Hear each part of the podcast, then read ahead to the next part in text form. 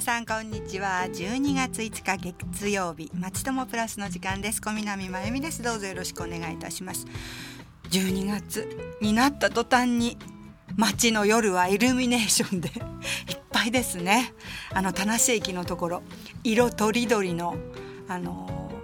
いいか悪いか言いませんがとっても頑張ってると思います。でいろんなお店でもクリスマス飾りがね多くなってねなんとなくあの心がウキウキする季節になりましたが皆さんお元気でお過ごしでしょうか。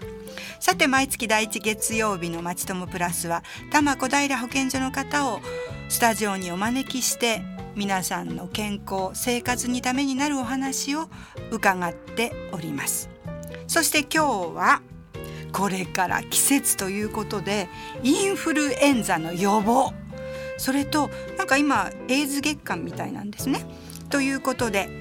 保健師の市川佳代子さんをスタジオにお招きしてインフルエンザ予防とエイズ予防月間についてお話を伺っていきたいと思います。市川さんどうぞよろしくお願いいたします。よろしくお願いします。はい、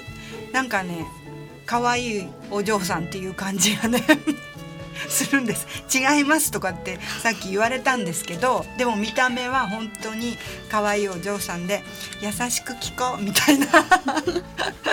感じになってるんですけどよろしくお願いします。お願いします。はいすいません本当に早速もうあの今日はちょっと暖かいですけども。はい、急に寒くなったりして皆さんね風邪だなんだっていう声をねよく聞くんですけれども最初はインフルエンザについてお聞きしますね。はい、でインフルエンザってまあ分かってる方も多いと思うんですがどんな病気っていうふうにあの定義づけできるんですか？はい、えインフルエンザは冬に流行する感染症で、はい、インフルエンザウイルスに感染して起こる病気です。はい、であの症状としては、はい、突然の高い熱ですとか、うん、全身のだるさ、うん、関節や筋肉の痛み、それから頭痛ですとか喉の痛みで鼻の咳の症状などがあって風邪と似てるんですけども、うん、まあ、急に高い熱から始まることが多いです。で大体約1週間ぐらいで治るんですが、うん、あのたまに抵抗力の弱い方ですとか、はい、が重い肺炎ですとかあの脳症っていうのを起こして死んでしまうような例もあるというような病気ですね。ねだから怖いですよね。はい、なんか普通の風邪とちょっと区別してね、あの、みこなんか考えてるっていう感じがするんですが、はい、どういうふうに移っていくんでしょう？インフルエンザの感染の仕方は2つありまして、はい、1つは飛沫感染と言われているもので、うん、患者さんからの咳ですとかくしゃみから出るしぶきをあの直接吸い込んだりすることで感染する飛沫感染です。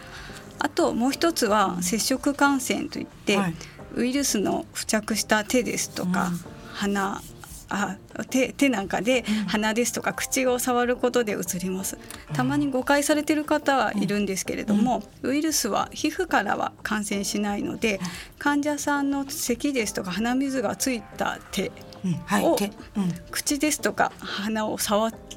手で口や鼻を触っちゃった時に感染するというふうに言われています。そこから入るんですね、はい、手からこうシューッと吸い込んでいくわけではない、はい、ということですね。そうです。わかりました。じゃあ予防もできるっていうことかなと思うんですが、何を気をつければいいですか？えーと、まずインフルエンザですとか感染症にかから,、かからないようにするっていうのには、すべては手洗いが基本です。はい、で石鹸をつけてよく手を洗うっていうことが大事です。はい。はい、あとはあの感染症はやっぱりあの弱っている時にかかりやすくなりますので、十分な休養ですとかバランスの取れた食事で免疫を高めておくことがとても大事です。あとはあのインフルエンザにかかった人が人にうつさないようにするには、うん、咳の症状がある時はマスクをしたり、うん、あの口でとをティッシュで覆ったりということが大事になってきます。それからあとは予防接種ですね。はあ、なるほどね。そう手洗いは先月、ノロウイルスのあの特集で、はい、荒うさぎの話とかもあの皆さんにねしたので、はい、ね得意です」とかって言って。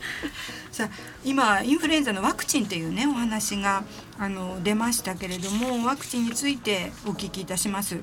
あのワクチンはいつ頃接種した方がいいんでしょうかということなんですが実はリスナーさんの方からもワクチンはどれくらいの期間効いてるのでしょうかっていう質問が届いていますので合わせて教えていただけますか？はい。インフルエンザのワクチンっていうのはだいたいあの打ってから2週間目ぐらいに効果が出ると言われています。はい、でその効果はだいたい5ヶ月ぐらいと言われています。で、えーと打ってずっとあの抗体が体に残ればいいんですけども、はい、そういうことではないので毎シーズンごとに打っていただくことが必要です。で抗体ができるのに2週間くらいかかるということを考えると、はい、だいたい毎年流行のピークが1月から2月と言われているので、うん、遅くとも12月上旬ぐらいには打っておくといいと思います。はい、今じゃないですか。ね、そうですね。ちょうど今ですね。ね今週中には打たないとダメですよっていう感じですよね。はい、できるだけ受けていただければ。私も考えます。すみません。わかりました。皆さん今週中にあの体調がね悪くない方はねなるべくね打つようにしましょうね。はい。はい、それでインフルエンザのワクチン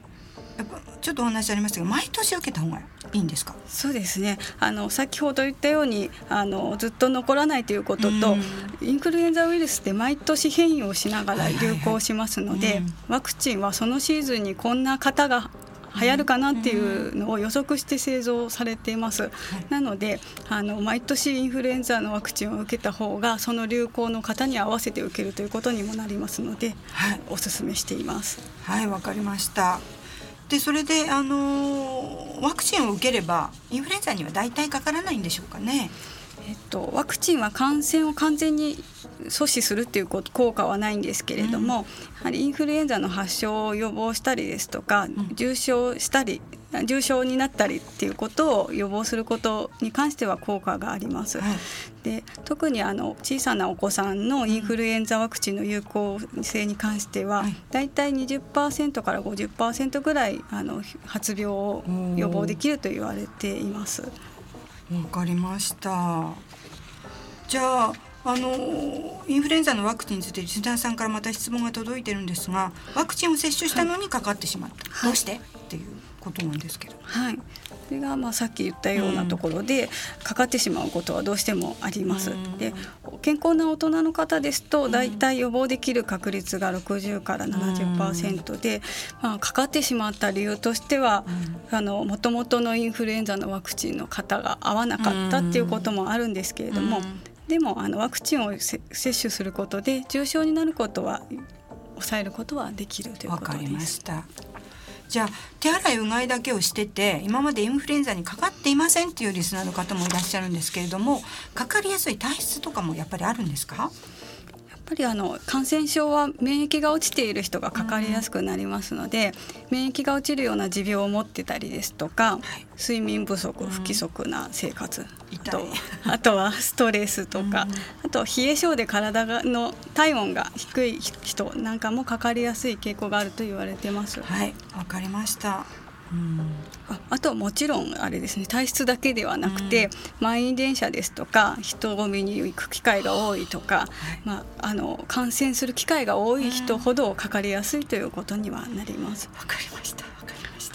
でインフルエンザということからはちょっと離れるんですけどもこれから本当いろんな風邪の季節でみんなが風邪ひいちゃうっていうことが多くなると思う思うんですけども最近咳エチケットっていう言葉をね時々聞くんですが、これはどういう意味でしょうか？とあのやはりウイルスを含んだしぶきから感染するということが多いので、うんはい、くしゃみですとか咳っていうのは1メートルから3メートルと飛ぶと言われていて、はい、そのしぶきがあの他の人にかからないようにマスクをすることですとか、うん、あの自分の咳が他の人に飛ばないように、口や鼻をティッシュですとか、うん、ハンカチない時はもうあの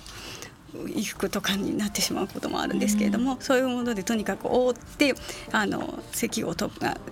しぶきが飛ばないようにするっていうことを咳エチケットと言います。わかりました。皆さんもう覚えましたね。咳エチケット咳エチケットみんなでねあの感染拡大にね努めましょうね そしてもっと詳しくインフルエンザについての情報を知りたい方はホームページで情報が見られるのですよね。はいそうですね厚生労働省のホームページにあの Q&A ですとか分かりやすい情報が載っています。他にももっと専門的なことを知りたければあの国立感染症研究所のホームページもありますし都内の発生状況ですとかは、うん、東京都にも感染情報センターというホームページがありますので、うん、ぜひご覧ください。はいありがとうございます。では後半はエイズ予防月間ということのお話を聞いていきたいと思いますがここで一曲。あの市川さんの好きな「Dreams Come True」で43 degrees north latitude よろしくお願いします。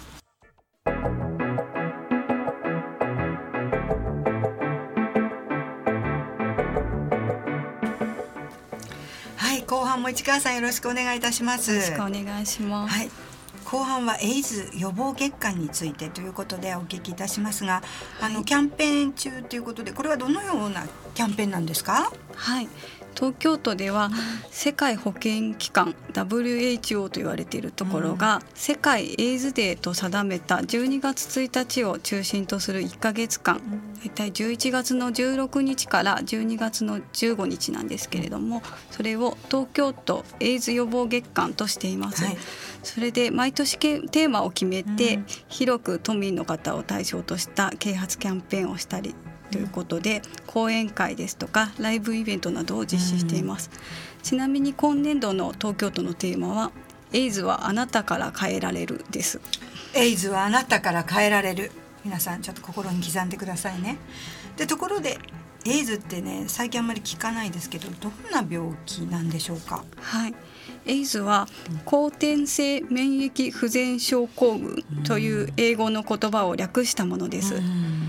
うん免疫不全という言葉通り免疫が働かなくなって普段健康であれば感染しないような弱い病原体にも感染して症状の重い肺炎ですとか皮膚病などなどさまざまな症状が出たりする病気です。原因っていうのは分かっているんでしょうか？はい、原因は人免疫不全ウイルスこれを略して HIV というんですが、うんはい、このウイルスに感染することで起こります。HIV が人の体の中で増殖すると、免疫細胞を壊していくので、免疫不全になります。はい。HIV が増殖して免疫不全になって感染症などの病気にかかった状態になったことで、エイズを発病したということになります。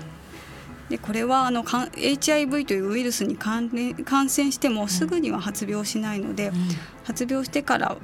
かなり数年から数十年かかると言われています。数十年ということもあるんですか？はい。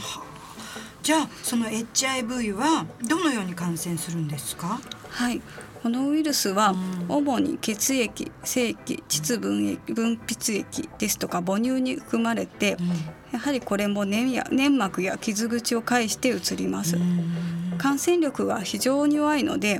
職場ですとか学校とかあの普通の生活ではまず感染しません、はい、感染経路は性行為による感染ですとか母親から赤ちゃんへの感染、うん、あとは血液を介してということに限られています。最も多いのは性行為による感染と言われています。なるほど。で HIV に感染しているかどうかそそのねあんまり感染しないけども分かんない。何十年もこう潜伏期間みたいのがあるとなると調べなきゃいけないと思うんですけれども、はい、調べるためにはどうしたらいいのでしょうかということとあとリスナーの方からもね検査をしたいんだけども恥ずかしいってあの今いろいろな検査キットってねありますけれどもそういうものがあるのかどうか、でも病院でちゃんと検査した方がいいのかどうかっていう質問なんですけど合わせてお願いできますか？はい。えっと、HIV にまず感染しているかというところについては、うん、あの血液検査で調べることができます。うん、で感染した時に体の中で作られる抗体を測定して、うん、えっと、調べるということになるんですけれども、感染して抗体ができるまでに、まあ、6週間から8週間かかりますので、きちんと結果が出るにはあの60日以上経ってから検査を受けてくださいというふうにお願いしています。で検査を受ける場所なんですけれども、うん、あの確かにあのご質問があったみたいに、キットとかもインターネットで検索はできるんですけれども、どこまで正確が正確にできる検査なのかっていうところはちょっとまだ何とも言えないので、はい、参考までに検査を行うこと自体はいいと思うんですけれども、うん、それで問題なかったからといって安心っていうふうに思ってしまうのは少し危険かなと思います。なるほどね、であのちなみに多摩小平保健所では、毎週火曜日の午後1時半から3時に HIV の検査を実施しています。ので、はい、予約は必要ありませんし、はい、匿名無料なのでぜひ受けていただければと思います。あとは病院ですとかあの他の、えーと、南新宿にある検査相談室多摩地域の検査相談室などもありますのであの福祉保健局のホームページをご覧いただければ検査の場所は検索できます。わかりました。匿名無料だったらね恥ずかしくないですもんね。ご心配な方はね受けられたらいいと思います。では、はい、その HIV への感染を予防ですね。予防ってとっても大事だと思うんですけどそれはどうしたらいいですか？でリスナーさんからもねどんなことに気をつけたらねそのかからないのかっていう質問が来ているんですけど。はいえっと、やはりですね日本では性行為による感染が一番多くなってますので、うん、あの一番のポイントはあの感染している人の精液膣分泌液血液などに直接触れないようにすることなんですけれども、うん、そこの性行為での感染を防ぐということが重要になってきます。うん、でやっぱりです不特定多数の人とのセックスはリスクを高めることになりますので、パートナーが決まっていれば、パートナーと一緒に検査を受けてまず安全を確認するということ、それからコンドームをきちんと使っていただければあの99%感染を防ぐことができるので、うん、コンドームを使ったいわゆるセーファーセックスというのが大事になってきます。うん、はい。わかりました。じゃああのエイズの治療ですね。そうやってもうかかっちゃったっていうことになると、はい、昔私がまだ若いお母さんだった頃はエイズっていう名前がこう世の中に出た時は必ず死んじゃうっていうかそういうイメージが本当強かったんですね、はい、どれくらい治療っていうのは進歩してるんですか？エイズの治療はもうここ数年でかなり進歩してきています。例えば1996年以前ですと、うん、あの HIV の感染が分かってからの余命はだいたい10年未満でした。うんただあの治療の発展に伴って、今は HIV 陽性者の方の平均余命が75歳、まあ、つまり75歳ぐらいまで生きるのが平均的っていうような報告もあって本当に治療が進歩したのがわかると思います。であの具体的な治療としては、うん、HIV 治療は多剤併用療法という2種類以上の薬を組み合わせて内服する方法が主流です。でこの治療を継続することによって、あのウイルスの量を減らすことができるので、それによって他の人への感染も予防できるということになるんですが、これはあの本当に治療したらの話なので、きちんとあの検査を受けて陽性が分かったら治療につながるということもとても大事なことなのかなと思います。そうですよね。治療しなかったらやっぱりこう恐ろしい病気ってことですよね、はい、気が付いた時に遅かったじゃダメだっていうことですね。そうです、ね、かりました。じゃあ今日本にはどれくらい患者さんがいるんですか？東京都の福祉保健局が発行しているエイズニュースレターというのがあるんですけれどもそれによりますと平成27年昨年の1年間に全国で報告された HIV の感染者数は1434名。で、えーと、実際にエイズになったエイズの患者数は428名です。東京都ではそのうちあの HIV の感染者が364名。エイズ患者が71名なので約3割全国の約3割を東京都が占めているという数字になります。多いはい、私たちの住んでる東京都は多いんですね。はい、うん増えているんですね。はい。じゃあ次の次の質問なんですですけれども。でもそれ数字を言われてもエイズの感染というのはなんか日本ではね関係ないようなイメージがやっぱり最近あると思うんですけれども、はい確かにあの海外の途上国などに比べると数としては非常に少ないんですけれども、うん、やはりですね日本でも先ほど言ったような数の患者さんは確実にいらっしゃいますし、うん、先進国はいろんな対策をする中で、うん、あのどんどんあの新しい報告というのは減ってきているんですけれども、日本はなかなか減らないという意味では、あのこれからも対策をきちんと進めなければいけないというような状況にあると思います、ね、なるほどね。先進国の中ではちょっとダメなんですね。